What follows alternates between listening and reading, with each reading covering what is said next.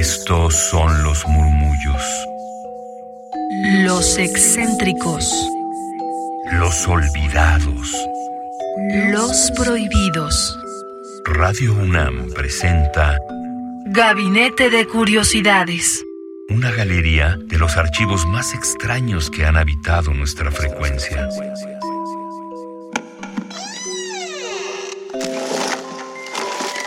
De archivo.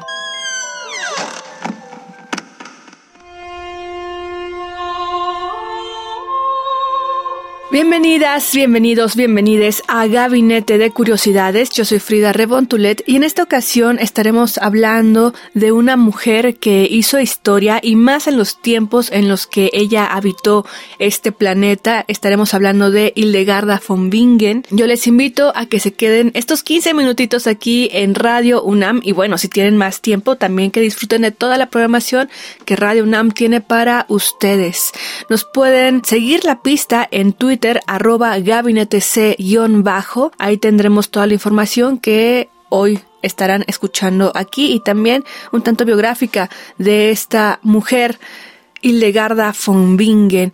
Ella nació en Alzey, hoy en Renania Palatinato, y recibe una educación pues a la altura de su estatus social en esa época, que su familia pertenecía a la baja nobleza, que le permitió tener un acceso a una educación mayor y más al ser la décima hija fue entregada como diezmo a estos servicios hacia la divinidad. Su familia perteneció a la abadía benedictina local que era una abadía muy ortodoxa fundada por San Bernardo y bueno, ahí en esa orden es en la que esta niña fue entregada en tutela para iniciarse en los oficios para ser monja. Esto fue en 1908 cuando nació y para dar algunas fechas importantes de lo que fue su vida, pues bueno, es en 1113 que Hildegarda ingresa a la vida religiosa, siendo una infante aún. Ya había experimentado visiones místicas que jugarán un papel importante en sus obras, ya que con estas visiones que ella en sus diarios desde que tenía muy corta edad, desde los tres años,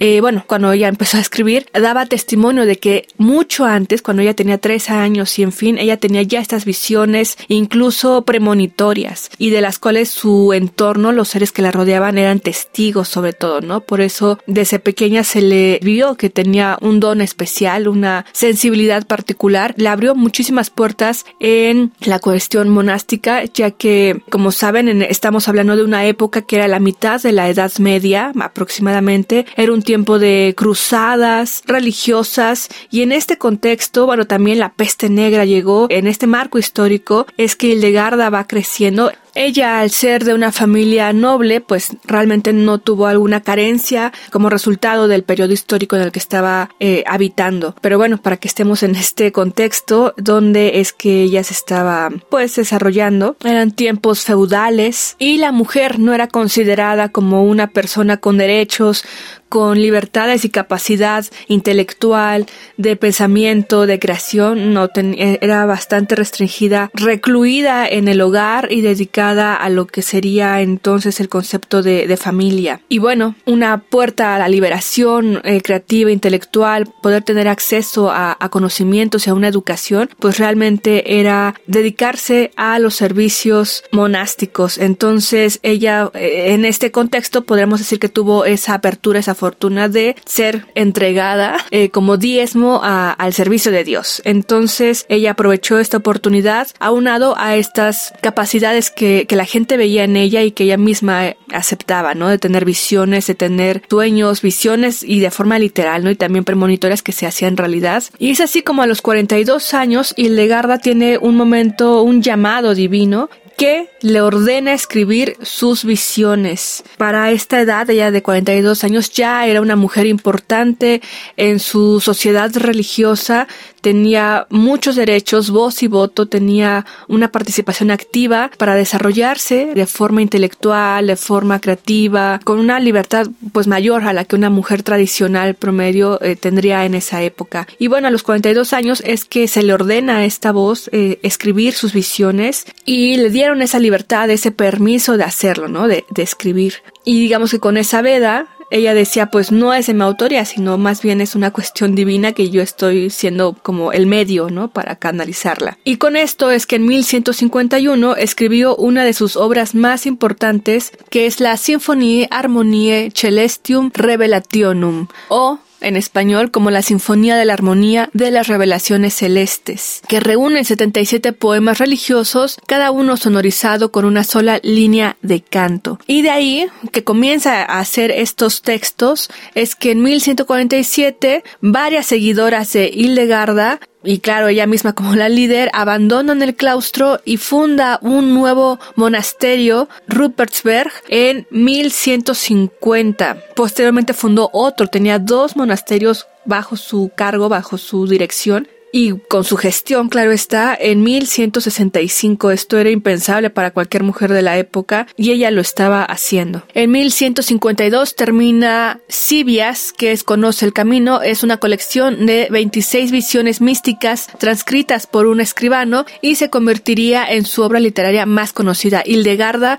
fue una mujer muy estudiosa que se adentró en diversas disciplinas, incluso en cuestiones filosóficas, pero bueno, hoy al hablar del tema sonoro, pues nos hemos dedicado a la cuestión musical. En 1179 fallece en Rupertsberg a la edad de 81 años y esta compositora y poeta es aclamada como santa por sus primeros biógrafos, pero solo nueve siglos después es canonizada, o sea, en 2012 por la cuestión de que no se tenía mucho registro, sino hasta tiempo después en que se le hizo su biografía, es que no se sabía de quién, cuál era la autoría de, de sus textos, de sus escritos, de sus poemas, de sus canciones. Sin embargo, se fue siguiendo la pista y ahora sabemos que, que son de ella. Y aquí quisiera tener esta cita de Virginia Woolf en su libro de una habitación propia donde dice, en la mayor parte de la historia, Anónimo era una mujer. Revisen en los conventos, ahí se encuentra buena parte de la historia y creación de las mujeres. Y es así porque en tantos años las mujeres, al ser eh, las pocas mujeres que podían generar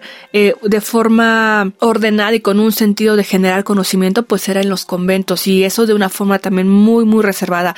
Incluso hubo un momento en el que se prohibía que las monjas cantaran y entonces fue Hildegarda que dijo, a ver, no se puede hacer esto, les invito hermanas a que se rebelen y que sigamos cantando y ustedes quienes pusieron esta nueva reglamentación, ¿qué les está pasando?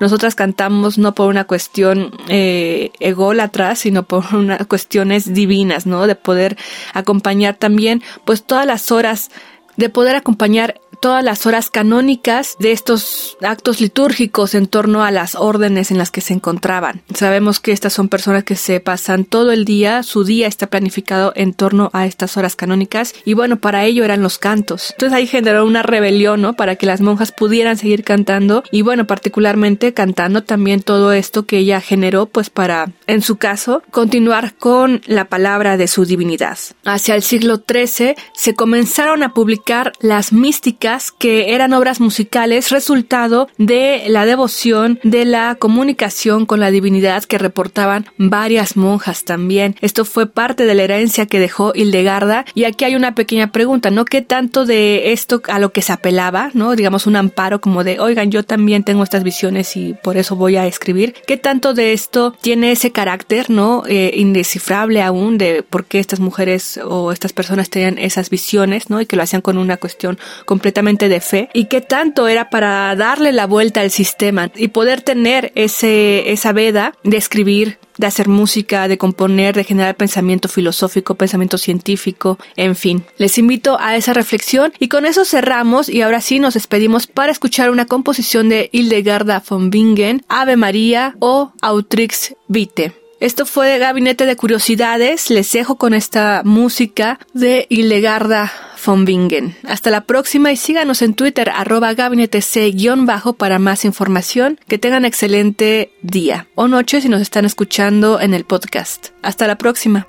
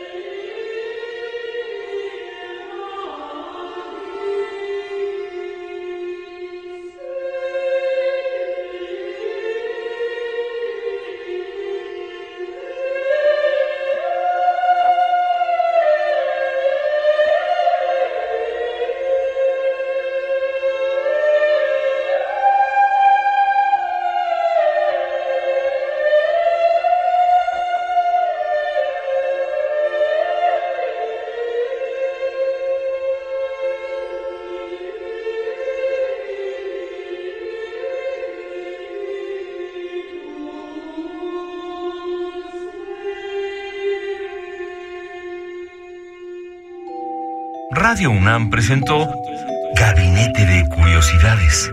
Refugio de experimentación, memoria y diversidad sonora. Dispara tu curiosidad en la próxima emisión.